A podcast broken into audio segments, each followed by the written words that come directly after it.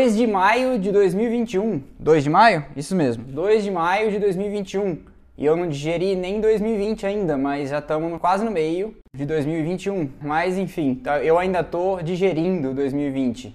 Então vamos conversar sobre a corrida de hoje. Portimão, Portugal, Algarve para alguns, é tudo é uma região, né? Vamos falar sobre a corrida. Como sempre, eu vou falar sobre o que aconteceu antes da corrida, o, o, que, se, o que se veio discutindo para chegar em Portimão e algumas coisas foram discutidas ainda lá sobre os acontecidos de Imola. O Toto Wolff terminou, por fim, e culpando o George Russell pelos ocorridos lá na, naquele acidente com o Bottas. E, e essa, a, a parte mais interessante disso tudo que eu achei foi que agora, por causa do teto de gastos, a Mercedes ficou p... da vida. Depois eu vou, vou censurar essa parte.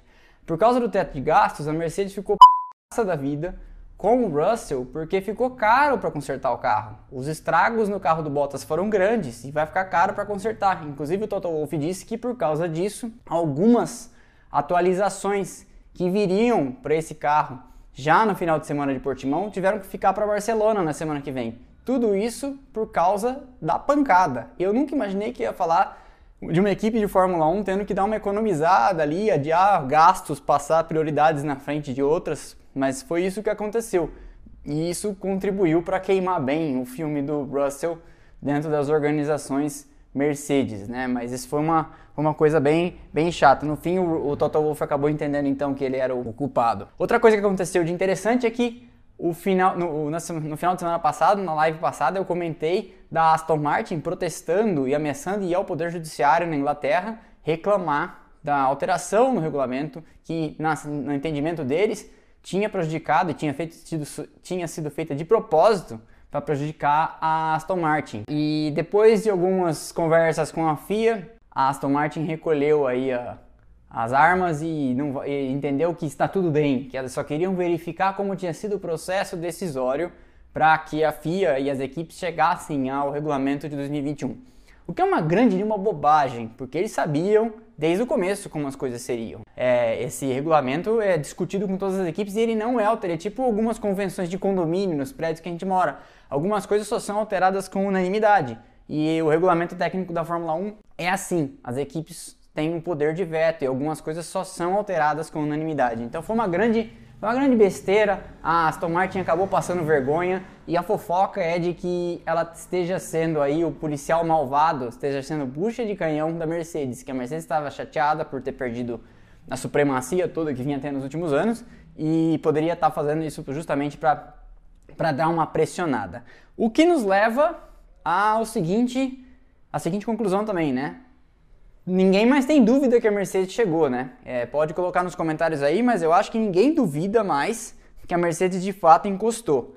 E é também uma coisa interessante que, que tem gancho com essa história, que é durante essa semana também o Toto Wolff, depois de falar sobre a história do Russell Bottas e do carro que custou caro para ser reparado, comentou que ele e o Lewis Hamilton estão discutindo uma extensão contratual de vários anos. Ou seja, se você está cansado de ver o Hamilton ser campeão, eu tenho uma má notícia para você. Possivelmente ele vai ficar por mais anos. Então talvez a gente veja aí o Hamilton ganhar oitavo esse ano, nono, décimo campeonato. Então, se isso não te faz muito feliz, lamento. Mas talvez a gente tenha que aguentar o cara aí por mais uns anos, tá? Então essa, essa é também mais uma, uma informação relevante para se ter aí no, no radar. Uma coisa que eu queria comentar, e eu vou deixar a dica aqui, de duas coisas. Se você fala inglês, eu recomendo que você assista o ah, os, ou você ouça os podcasts da Fórmula 1 no Spotify, no Deezer, etc e tal, que são, são histórias muito boas e eu tô ansioso para ouvir o dessa semana, que eu não fui, não ouvi ainda, eu costumo ouvir quando eu corro, mas por causa da situação da pandemia em São Paulo eu dei uma parada de correr. Mas o, o próximo episódio que já saiu publicado essa semana, próximo para mim, né? Próximo para eu ver, é o do Patty Lowe, aquele cara que foi diretor técnico, é, que foi Chief Engineer na Mercedes, saiu para ser diretor técnico na Williams. E se você assistiu a segunda temporada do Drive to Survive, você vai lembrar que a Williams chegou em Barcelona sem o carro né, e perdeu os três primeiros dias de testes é, e, e, isso resultou naquela lástima que foi o ano de 2019 da Williams. E, e, ele falou sobre, esse, sobre esses acontecidos nesse episódio do podcast da Fórmula 1. Eu estou ansioso para ver. Infelizmente não tem a versão dele é, em português, É, então, é, eu, por isso que eu fiz esse disclaimer, se você fala inglês, porque ele é inteiro em inglês.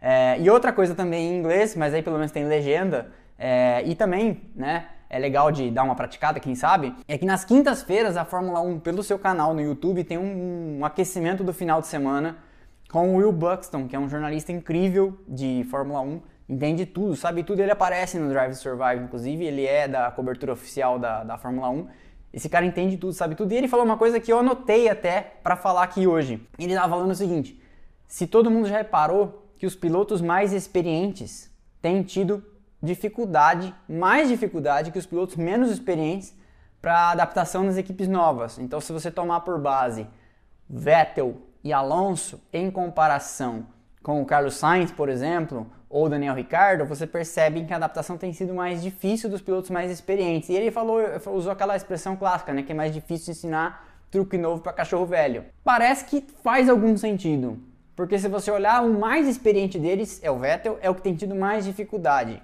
Mas é claro que olhar dados isoladamente pode levar a gente a conclusões equivocadas. Mas sim, parece que isso é, é o que tem acontecido de fato. É, a, a, gente não pode olhar o resultado de hoje isoladamente e querer chegar a uma conclusão, porque hoje o Fernando Alonso teve um desempenho bom e, e na minha opinião, melhor que, que o do Daniel Ricardo. Mas se você olhar no todo das três etapas até aqui, das sessões de treino, de classificação e etc e tal, isso parece fazer sentido. Então é uma, é uma informação bacana, é de alguém que está sempre lá presente. Então eu gosto de, desses insights, coisas que a cobertura da, do Brasil, que, que na Rede Globo e antes, né, e hoje Bandeirantes, às vezes não falta. Embora eu ache o trabalho, por exemplo, de quem vai às corridas, que é a Mariana Becker, impecável. Mas eu já vou falar mal da, da cobertura, como eu sempre faço, por causa de Sérgio Maurício, etc e tal, mais adiante. Mas dito isso, isso foi a prévia do final de semana. E aí nos treinos livres não resta muita dúvida, como eu falei, porque a Mercedes chegou, né? Chegou disputando classificação de igual para igual. Portimão já é uma pista exigente. Eu acho que nós vamos ter a resposta definitiva no final de semana que vem, porque todo mundo fala que Barcelona é a pista standard, né? É o zero da régua. Se quem vai bem em Barcelona está pronto para tudo, né? É, é, claro que a Red Bull não vai andar lá atrás, mas eu acho que nós vamos ter bem claro é, quem, como que está a distribuição de forças.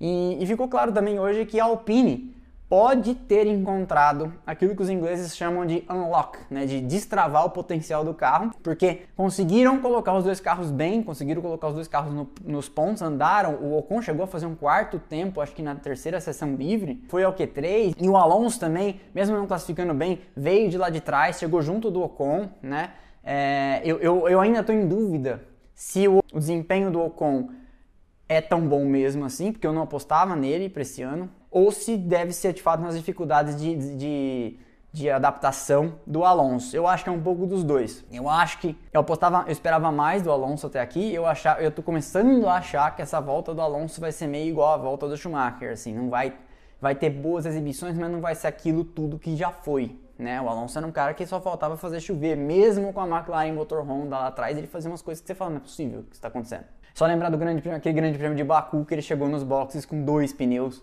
furados e conseguiu marcar ponto. Mas eu acho que é isso. Eu acho que nós estamos vendo aí que a Mercedes chegou, que a Alpine conseguiu destravar o potencial do carro e que a Red Bull trouxe atualizações para esse final de semana, trouxe um assoalho novo, trouxe dutos de freio. Eu falei isso nos posts.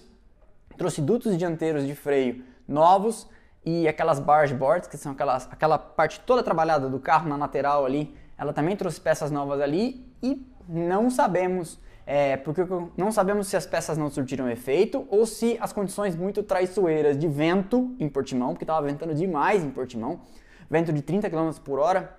Outro canal que eu recomendo, e aqui eu vou sempre recomendar alguns canais que acho legal a gente fazer isso, é o Nico Rosberg, todo final de semana um pouco antes da corrida, ele faz no simulador, no videogame, ele faz uma volta, ele para em todas as curvas, explica, ó, aqui você tem que pôr a roda nessa linha branca, aqui você tem que pular de lá da zebra, aqui você tem que pular de cá, aqui tem um desnível, e, e ele explicando que como que o vento muda muito a situação, né? Então assim, se você toma um vento de frente, você pode frear mais dentro, porque o carro vai estar mais pregado. Se toma um vento de cauda, é muito parecido com um avião, né? O avião sempre pousa contra o vento ou tentando voar majoritariamente em pousos contra o vento, né? Se o vento for de lado, vão tentar pegar o mais contra o vento possível.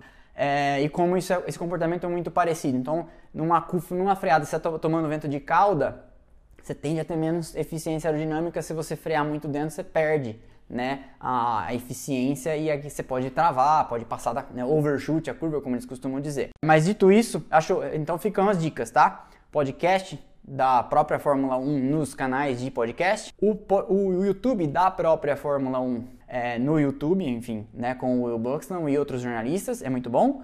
E teve uma outra coisa que eu falei aqui que eu esqueci agora. Ah, esses, esses, dados, esses dados técnicos que você vê é, as, as, equipes falando, a Fórmula 1 TV falando, né? E são, são, são boas dicas para consumir bom conteúdo e não ficar aí só dependendo de ouvir o Sérgio Maurício contar piadinha velha, tá? É, no final de semana, é, do, das, nos treinos de sexta, foi basicamente isso que eu achei interessante. E aí já falando da classificação, né? Para mim o mais chave assim do que aconteceu foi que o Ocon, ex-companheiro do Ricardo, foi quem tirou o Ricardo do Q2, né? O Ricardo estava tendo problemas para colocar o carro no Q2, era o último do Q2. O Ocon vai lá, faz um pom, faz uma, um tempo de classificação bom e tira o Ricardo do Q2. Eles eram companheiros ano passado na Renault e de resto nada muito, nada muito diferente do que nós estamos acostumados. Ó, o grid para a corrida acabou sendo parzinho, né? As duas Mercedes muito próximas, as duas Red Bull entre elas muito próximas, o que mostra que o Pérez apesar das críticas do Helmut Marko, vem fazendo o trabalho que se espera de andar ali dentro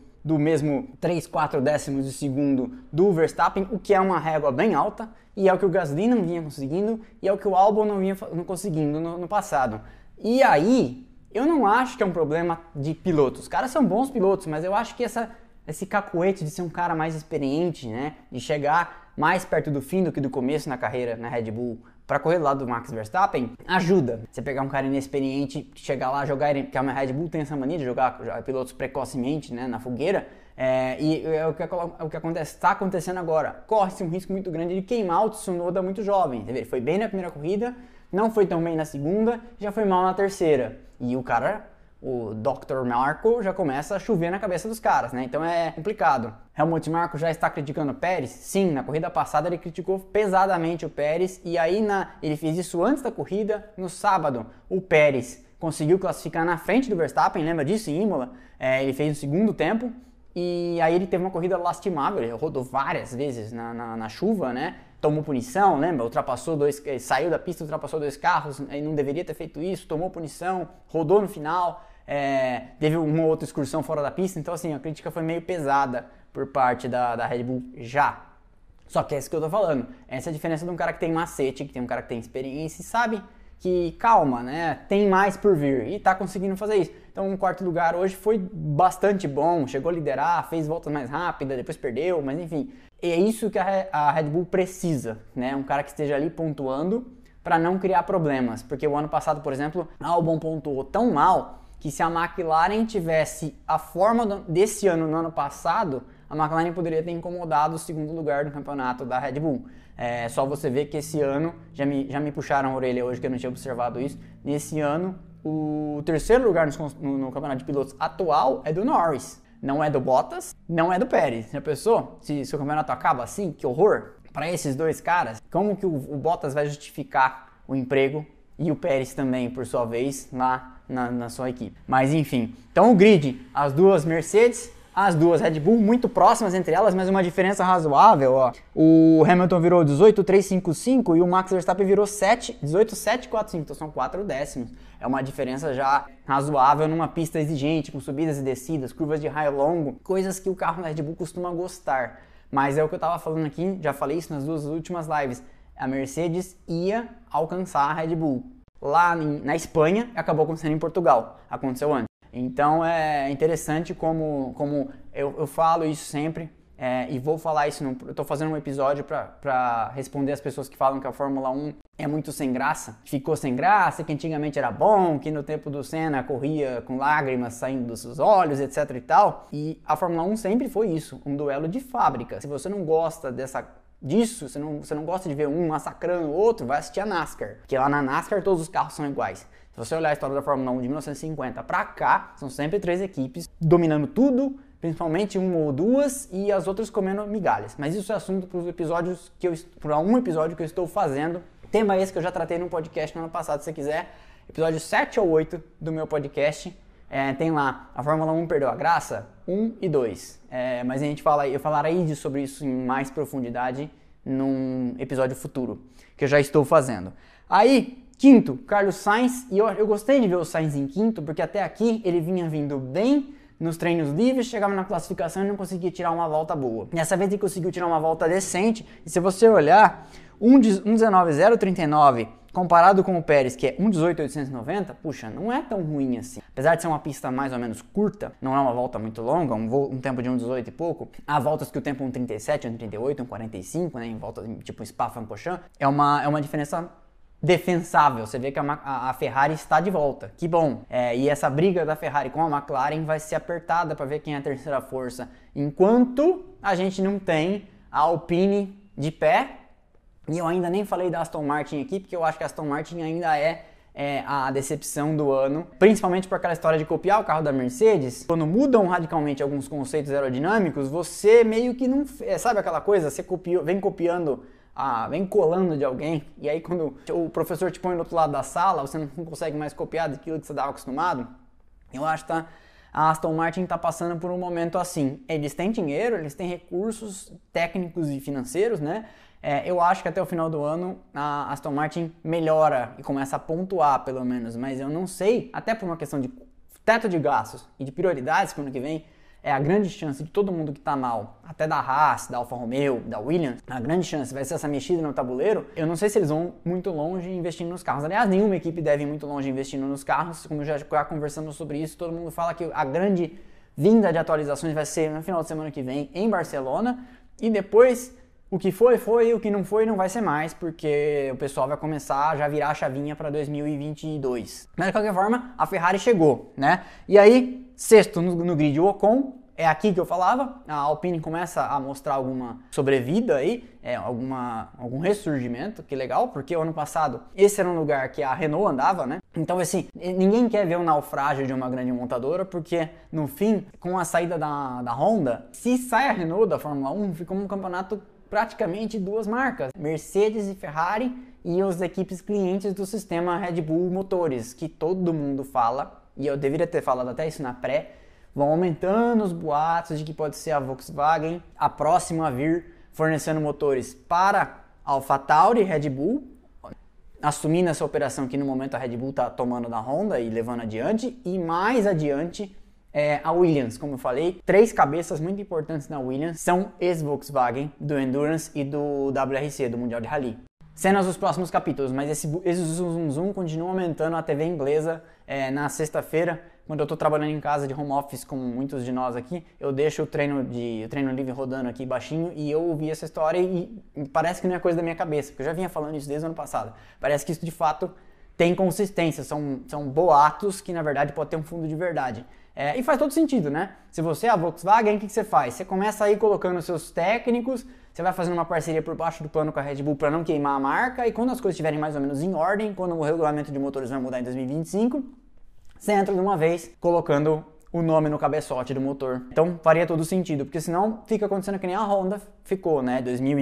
2015, 16, 17, apanhando loucamente com, com o nome vinculado à McLaren junto com uma pessoa com zero inteligência emocional, como o senhor Fernando Alonso, né? Também falava aqui, me decepcionou o sétimo lugar do Norris e me decepcionou o Ricardo não ter passado por Q2. E aí o grid, eu já tinha, todo mundo sabe o grid, não vou precisar ficar repetindo o grid aqui, mas me chamou atenção principalmente isso. Gasly em nono, e isso é uma coisa interessante. Fatauri, eu falei isso na primeira e na segunda live pós-corrida. A AlphaTauri tinha que fazer pontos agora, não está fazendo. Vai ficar cada vez mais difícil, porque o dinheiro é curto, lembramos que a AlphaTauri é a Minardi, só mudou de nome, o Toro Rosso, depois Minardi. A estrutura é pequenininha. Quando você quiser, digita no Google Imagens as fábricas das equipes. Você vai ver que a, a fábrica da AlphaTauri é comparado com o colosso que é a da Renault, que são duas fábricas, a da Mercedes, que são duas fábricas, a da Ferrari, que é tipo uma, uma Disneylândia de, de, carros. A da AlphaTauri é tipo, parece um supermercado grande em Faenza, na Itália. Depois dá, um, dá uma volta no quarteirão de Google Street View que vocês vão entender o que eu tô falando. Então a AlphaTauri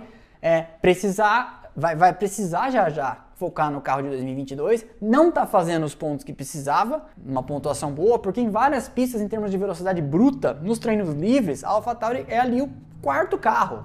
Perde para as duas McLaren, às vezes fica na frente de uma Ferrari, No final de semana passado teve um, um, um dado momento nos treinos livres que o Gasly era quarto, e eles têm tido problemas de fazer o carro entregar em corrida. Nós sabemos que isso, tudo isso muda, o carro é mais pesado, os tintes são mais longos, né? Mas a AlphaTauri vem tendo problema para converter essa performance em pontos. Isso custa caro, nós sabemos. No campeonato de construtores, custa caro para patrocinador, custa caro para uma série de coisas. E a pressão só sobe. Né? É, o Gasly é um piloto que, por melhor que seja, não é um Sérgio Pérez de maturidade. O Tsunoda, então, não preciso nem falar. Então, a pressão vai subindo, conforme você não vai conseguindo converter as coisas em grandes resultados, né? Então o Gasly fez o nono tempo e o Tsunoda fez e tomou um temporal do Gasly. Vou até pegar aqui, ó. O Tsunoda fez 1:19 463, que foi o tempo que ele classificou, que é o tempo do Q2, né?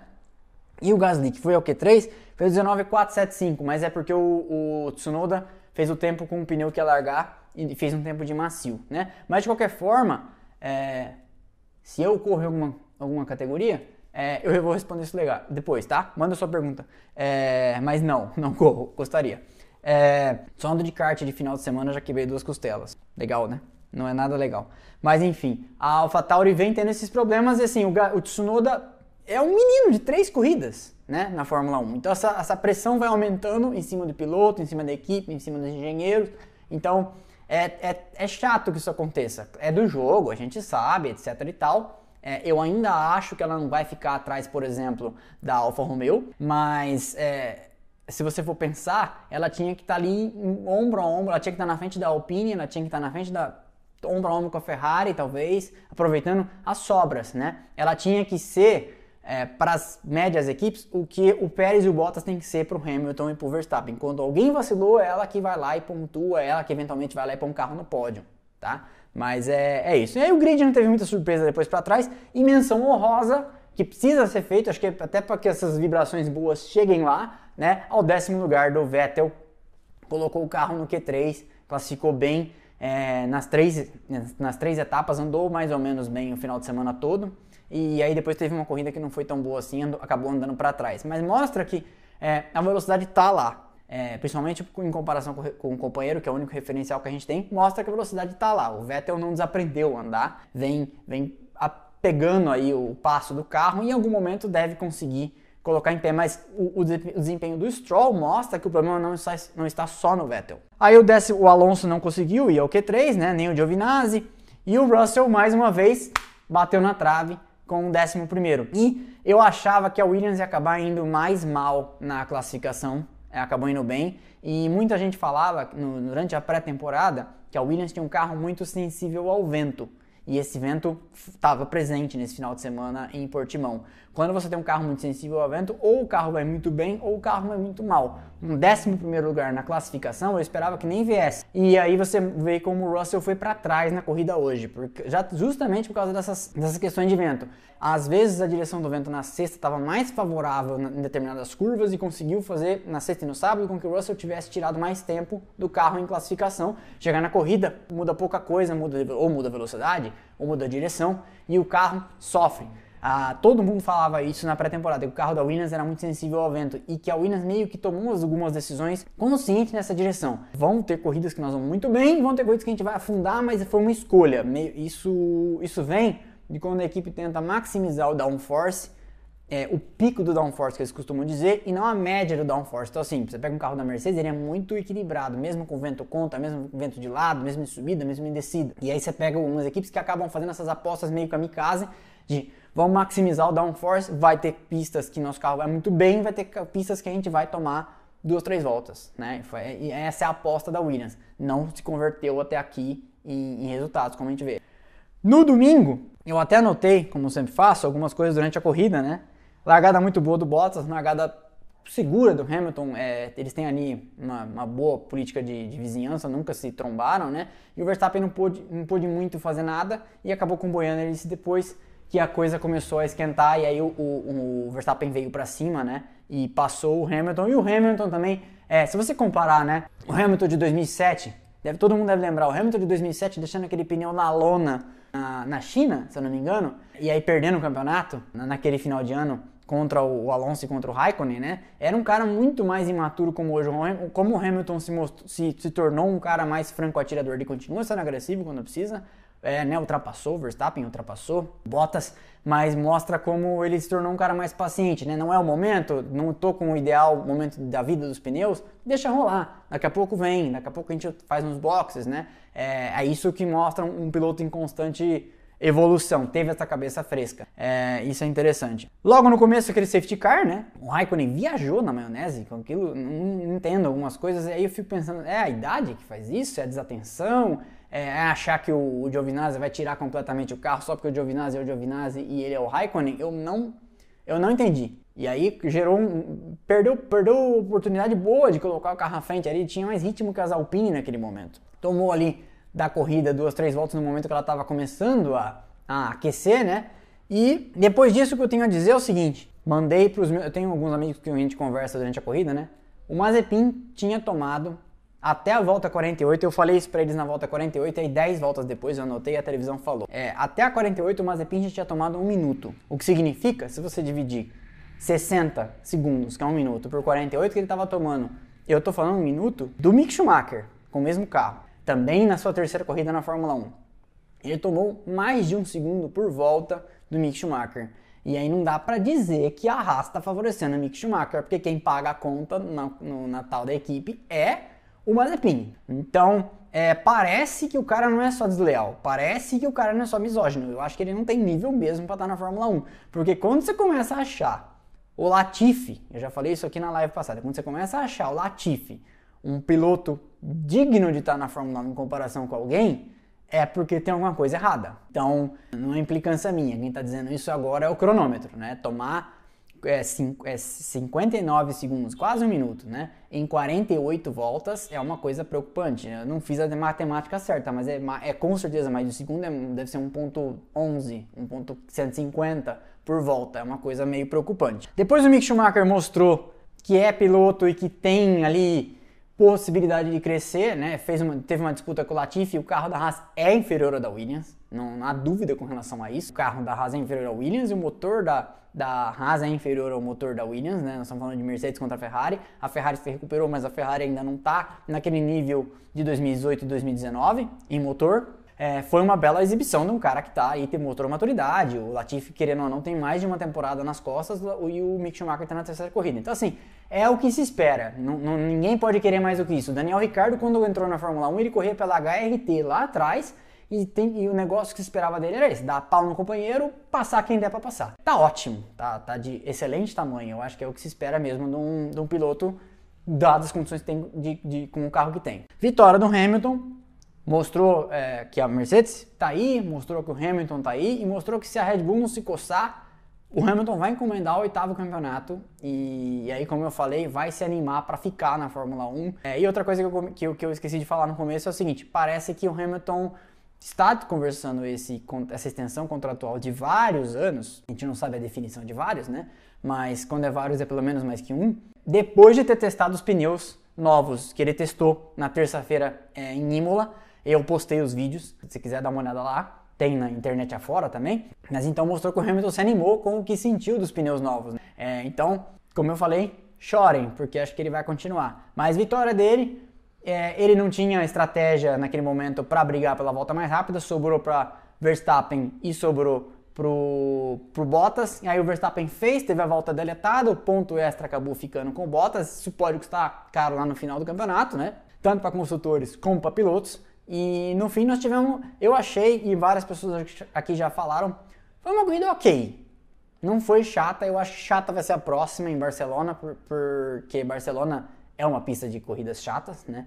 E coitada, a, a culpa nem é do circuito, é que as equipes testam tanto lá, né, que não tem nem o que se, ninguém se surpreende mais com Barcelona, né? Então ela acabou virando uma pista muito exigente, né, para piloto e para carro mas é que ela, é, ela é usada como padrão. Todas as equipes usam Barcelona como seu default, seu standard. Então, chata deve ser Barcelona.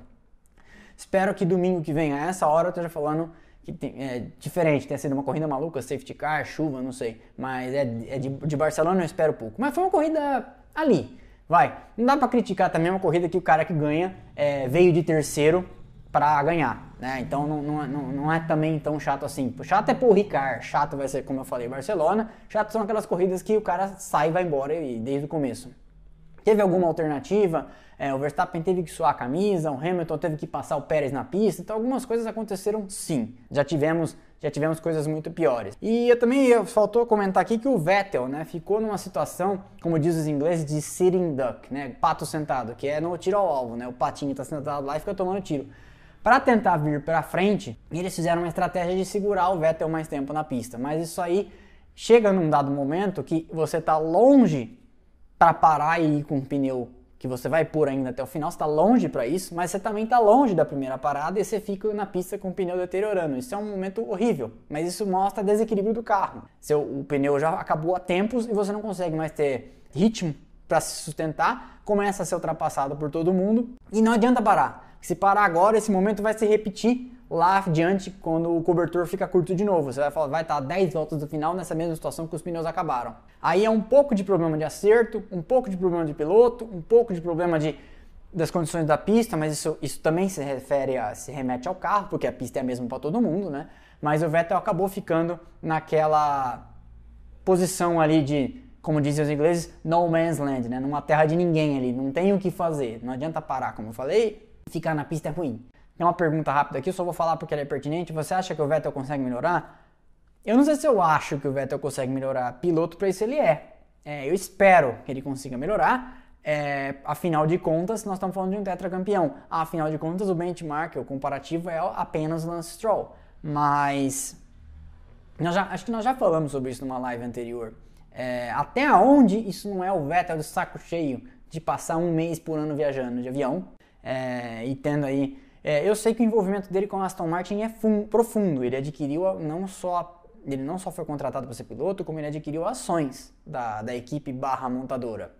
Então, eu acredito que ele está esperando, inclusive, como o Alonso também está, está esperando pelo, pelo ano que vem. Porque nessa grande mexida do regulamento, é, inclusive o contrato, dele deve ter, o contrato dele deve ter alguma cláusula de way out, ou seja, de uma cláusula de saída caso a equipe não, não exiba grandes coisas, né? Mas ele foi lá, ele viu a estrutura, ele viu o quanto que o Lawrence Stroll pretende investir e está supervisionando de perto, como eu falei, tetracampeão que é, a construção do carro no ano que vem. Então, isso de, piloto experiente que trabalhou na Red Bull, que trabalhou na Ferrari, leva-se muito conhecimento. Então, é, às vezes a equipe não vai perder a paciência com ele, a gente até, ah, por que, que a equipe não perdeu a paciência com ele? Por que, que a equipe renovou com ele? E, na verdade a equipe está vendo um outro grande trabalho por trás das câmeras, que a gente não vê na pista, mas que é, o pessoal fala, nossa, realmente esse cara chegou aqui e abriu a nossa cabeça. Né? Nós estamos fazendo um carro muito melhor do que a gente faria sem ele é, nos dando aqui esse estoque. Então eu não sei se o, se o Vettel melhora, eu torço para que sim, porque todo mundo quer ver um, um, um tetracampeão e bem, né? Um cara desse brigando ali com o Alonso, brigando ali com o Raikkonen, é, dando trabalho na, na frente. E aqui, né? Cada dia mais eu tô mais perto de pagar a língua, porque eu falei que eu apostei até que o Vettel ganharia uma corrida esse ano, e isso tá cada vez mais. Eu torço para que isso aconteça, mas eu acho que eu vou ter que. Cada vez mais estou perto de ter que enfiar a viola no saco, porque não sei se isso vai se isso vai acontecer. É, vamos dar uma passada só no resultado então da corrida. O Hamilton ganhando. 29 segundos atrás, o Verstappen e aquela jogada da Red Bull de parar, o Verstappen também, quando o Bottas parou, mostra que ela está com, como gostam de dizer os coaches motivacionais, ela está com um mindset de vencedora. Ela quer disputar o campeonato até o fim, ela sabe da importância desse ponto para o campeonato de pilotos, com o Verstappen fazendo esse ponto, para o campeonato de construtores, para a equipe fazer. Né? Então ela está com mindset vencedor, como gosta de dizer o pessoal do LinkedIn. Mas, você vê, marcação carro a carro, para não dizer homem a homem, né? E para o Bottas, para ela também, e até teria levado a volta se a volta não fosse deletada, né? Então o Verstappen em segundo, 29 segundos atrás, o Bottas em terceiro, 33 segundos atrás, Pérez em quarto, corrida correta, não fez nada de mais nem nada de menos, tava ali na pista por caso um safety car, a própria transmissão falou sobre isso, ele estava ali pronto para um safety car, se acontecesse alguma coisa, todo mundo ia parar e o Pérez ia estar tá bem, né? Porque ele ia parar também. E ele voltava para o jogo numa condição de, de, brigar com as Mercedes. É, isso acontece às vezes quando a equipe, já na quinta, na sexta, e um dia eu vou fazer um episódio para explicar o que, que acontece na quinta, na, na, quinta, desculpa, na sexta e no sábado, nas três primeiras sessões antes da corrida. As equipes ficam ali armazenando dados. Então hoje em dia as equipes de Fórmula 1 são quase Big Data. Né? Então tem quase 80, 90 pessoas na pista e tem mais 200 pessoas trabalhando com simulação e com dados na fábrica para levantar a, as curvas de desempenho dos pneus ao longo do final de semana todo, de um carro e do outro. Então, quando a equipe escolhe fazer o que fez com o Pérez, é porque ela sabe que era a melhor alternativa possível, dadas as variáveis, ou às vezes, como no caso do, do Vettel também, a menos pior, como que dá para fazer. Claro que existem intempéries que mudam. Claro que as simulações não são perfeitas. Às vezes ninguém espera aquele sol arrasador que vem, ou aquele vento como hoje. Mas as equipes de Fórmula 1 hoje trabalham com esse monte de dados que são absorvidos nas três primeiras sessões. Então os carros ficam andando lá, não estão andando de lá à toa, né? Estão andando lá para armazenar. Então vamos, vamos à pista com pneu novo, tanque cheio. Vamos à pista com pneu velho, tanque pela metade. Né? Então, isso vai acontecendo para simular cenários e o resto é simulado por software. Então, quando essas coisas vão acontecendo, você vai entendendo por que, que o Pérez estava lá naquele momento, né? Então, o Pérez fez o que se esperava dele. É, e continuar chegando em quarto, de vez em quando chegar em terceiro na frente do Bottas, talvez garanta uma sobrevida para o Pérez na Red Bull para 2022. Uma vez que não está sendo até aqui, já falei né, alongadamente sobre a AlphaTauri, não está sendo aqui o grande ano da AlphaTauri, não está sendo aqui o grande ano até agora do Gasly e do Tsunoda. Eu não estou dizendo que eles não podem nos surpreender, afinal de contas são dois grandes pilotos, o Tsunoda é um novato que já mostrou que tem velocidade, o Gasly é um cara que já ganhou corrida, é, e piloto bom é assim, mostra o cartão de visita de cara. O Gasly teve uma chance de ganhar a corrida, ele foi lá e ganhou a corrida. Mas até aqui, não acho que venha ameaça para o Sérgio Pérez dentro do sistema Red Bull para 2022. Então, se ele continuar fazendo isso, que é o mínimo, e que o álbum não vinha fazendo em 2020, pode ser que ele fique. Apesar de que eu tenho certeza que o contrato dele só tem um ano, justamente porque a Red Bull gosta de ficar de olho nessas oportunidades. Quinto, Norris. E aí, marcou mais 10 pontos. E aí é o que a gente, eu já tinha falado aqui, a hora que eu falar sobre o campeonato de pilotos, é o terceiro. Isso é surpreendente. Isso o credencia. É, já pensou se a Mercedes já está de olho nele? Porque quem, quem garante que é o Russell? Por que não? Nós já vimos isso acontecer, né? De um piloto ser roubado da esfera de influência da outra. O Ricardo saiu da Red Bull para ir para a Renault.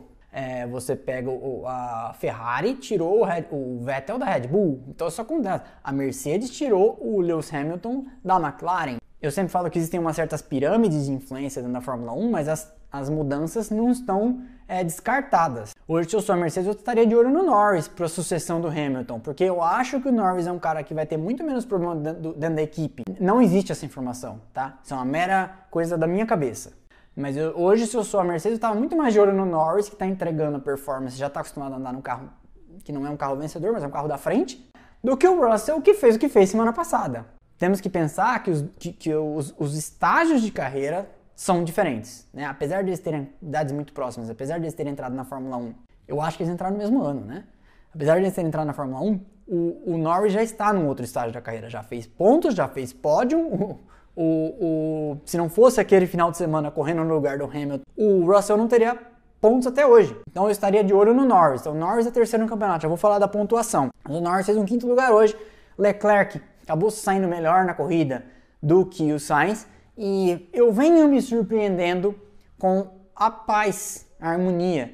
Eu acho que é porque ainda não começou, acho que a Ferrari não está tão ali na frente ainda, mas eu venho me surpreendendo com a paz e a harmonia e como esses dois estão trabalhando bem em conjunto, né? O Charles Leclerc e o Carlos Sainz, né? porque nós estamos falando de pilotos de ascendência latina, né? Um é monegasco, que é francês, com, com, com o perdão da, da, da, generalização, mas Mônaco é um enclave dentro da França. 30 quilômetros da fronteira da Itália, o outro é espanhol, uma equipe italiana, gerida por um monte de italianos, né? Então eu imaginava que essa seria uma combinação explosiva, até aqui não foi. Estou surpreso. As duas Alpine, sétimo e oitavo, Ocon e Alonso, já falei aqui sobre o que eu acho disso. Eu acho que um pouco se deve ao Alonso ainda um pouco enferrujado, um pouco se deve ao carro que pode estar mais ao gosto, porque ele é uma continuação do carro do ano passado, ele pode estar mais fácil de ser pego pelo Ocon, que o Alonso vem não só enferrujado, mas vem de dois anos de inatividade, de não ter referência nenhuma de nenhum carro. São duas coisas diferentes. Uma coisa ele está enferrujado com Fórmula 1, outra coisa ele está sem referência do carro anterior, apesar de ter andado no ano passado no teste de jovens pilotos, né, jovens de quase 40 anos. É bacana ver o Alonso marcando o oitavo lugar, marcando pontos. Isso vai dando uma sobrevida para a paciência dele, né? Não sabemos até onde o Alonso vai ter paciência para para esse cenário. E aí, Ricardo em nono acabou sendo uma corrida de, de, diminuir prejuízos, porque o cara que não conseguiu nem ir ao Q2, né? é, vem e faz um nono lugar, marca pontos, ele marca dois pontos com o nono lugar e o Norris marca 10 com o quinto lugar. Então, assim, é um bom resultado. Gasly em décimo, salva ali um pouquinho o dia da AlphaTauri. E Sainz em décimo primeiro acaba sendo um dia pouco produtivo, né? Depois de andar um pouco mais para frente, depois de classificar tão bem, foi um, foi, foi um domingo decepcionante. Mas isso acontece quando o cara tá se adaptando ao carro ainda, se adaptando, tentar fazer ele funcionar direito. Décimo primeiro Sainz, então. Giovinazzi, décimo segundo. Giovinazzi vem consistentemente ficando na frente do Raikkonen. Aqui eu acho que é um pouco também do fenômeno na Alpine. O outro tá apesar do Raikkonen estar em atividade, né, o Raikkonen eu acho que já começou já o fade out da carreira de vez. É, eu sei que a gente está aqui aposentando o Raikkonen faz quatro anos, desde que ele estava na Ferrari, mas eu acho que agora é, é, um fade out de vez. Se ele continuar é porque, porque a Callum Aylott é, e o Robert Schwartzman do sistema Ferrari de pilotos não, não convenceram a Ferrari ainda, se bem que agora né, o Callum Aylott vem como piloto reserva, então já pode ser um movimento tanto para sacar o Giovinazzi como para sacar o Raikkonen. Porque uma coisa é você ter um piloto como o Raikkonen que é caro. E às vezes ele está dando os inputs que ele tem para dar e a Alfa Romeo ainda tem o Kubica ajudando na construção do carro. Então às vezes é uma porque o Raikkonen é um cara que ganha uma pontuação, é uma, uma bonificação pesada por pontos, deve ter um salário fixo que também não deve ser desprezível, senão ele não vai sair de casa. Então, é, Giovinazzi e Raikkonen é um cenário ali que eu não sei honestamente quem fica, talvez não fique ninguém. Mas enfim. Aí, 13 terceiro, o Vettel foi decepcionante, andou para trás. Acabou, como eu falei aqui, sambando na estratégia. Não foi, não foi o que a gente esperava. Stroll 14, Tsunoda 15 e aí Russell 16 foi outro que andou muito para trás, perto de onde largou. 11, que mostra aquele carro que eu falei da Williams sensível ao vento. Mick Schumacher 17, aí depois lá atrás a, a turma do desespero, né? Latifi 18, Mazepin 19. Nota de desagravo o Mazepin? Nem tanto, né? Não vamos exagerar mas não fez besteira, só andou devagar. Né? Não deu nenhuma cacetada, não rodou nenhuma vez na frente de ninguém, não atrapalhou a corrida, ele só ignorou uma bandeira azul, mas tudo bem, vai. Dado o que vinha acontecendo até aqui, eu já posso considerar até que ele zerou o percurso, como diria Fernando Tobias, um amigo meu que, que, que saltava a cavalo, que é quando o cavaleiro não derruba nenhum dos obstáculos. Pontos. Hamilton, 69 pontos. Verstappen, 61 tá aberta, completamente aberta a briga. Isso aqui é um segundo lugar de diferença, né? Um, um, se o Verstappen ganha em Barcelona e faz a volta mais rápida, empata o campeonato de novo. De qualquer forma, Norris 37, Bottas 32. Eu repito, falei agora, se chegou agora, eu vou falar de novo. Se o Norris fica na frente do, do Bottas, do Pérez, ou pior, dos dois, vai ficar chato tanto em Milton Keynes, na sede da Red Bull, como em Brackley, na sede da Mercedes, né? Só foi uma, coisa bem chata. Leclerc é o quinto no campeonato, com 28 pontos. O Pérez é o sexto no campeonato, com 22. E aí que tá tudo mais ou menos encavalado, né? Daniel Ricciardo, apesar de tudo, é o 16 um sétimo. Eh, desculpa, é o sétimo no campeonato com 16 pontos. Falei 16 porque eu li 16. É, e o Carlos Sainz é o oitavo, com 14. Então, do Leclerc com 28 até o Sainz com, com 14, ou seja, do quinto ao oitavo, tá grudado ali. Isso vai, isso vai assim até o final do ano. Chegando nessa briga, pode ser ainda Ocon em nono com 8 pontos. E aí o Gasly é o décimo, vai, nós vamos tendo um fade out, é o décimo com sétimo, o Stroll é o décimo primeiro com 5, o Alonso é o décimo segundo com 5 também, mas aí é, o desempate é por resultados, e o Tsunoda com dois, ainda por causa daquele nono lugar no Bahrein. Depois, zerado todo mundo. Raikkonen, Giovinazzi, Vettel, Russell, Mick Schumacher, Mazepin, Latifi. Construtores, como que tá? Mercedes mais disparada aqui nesse caso, com 101, e a Red Bull com 83. Aí já tem aquele degrauzão de sempre, 53 para a McLaren, que é a terceira no campeonato, bem próximo, com 42 é a Ferrari, porque por que, que eu falo bem próximo? Porque o campeonato de construtores sempre vai ser a soma, né? Então 9, 11 pontos não é uma diferença muito grande, porque a pontuação é combinada. Aí a Alpine, que essa acordada de hoje, se reabilita, mas está longe ainda, ela só sai lá de trás e acaba sendo a líder do resto, é, do restão, né? Com 13 é a quinta. A AlphaTauri com 9 é a sexta. A Aston Martin com 5 é a sétima e depois todo mundo zerado como já era de se esperar, Alfa Romeo, Williams e Haas.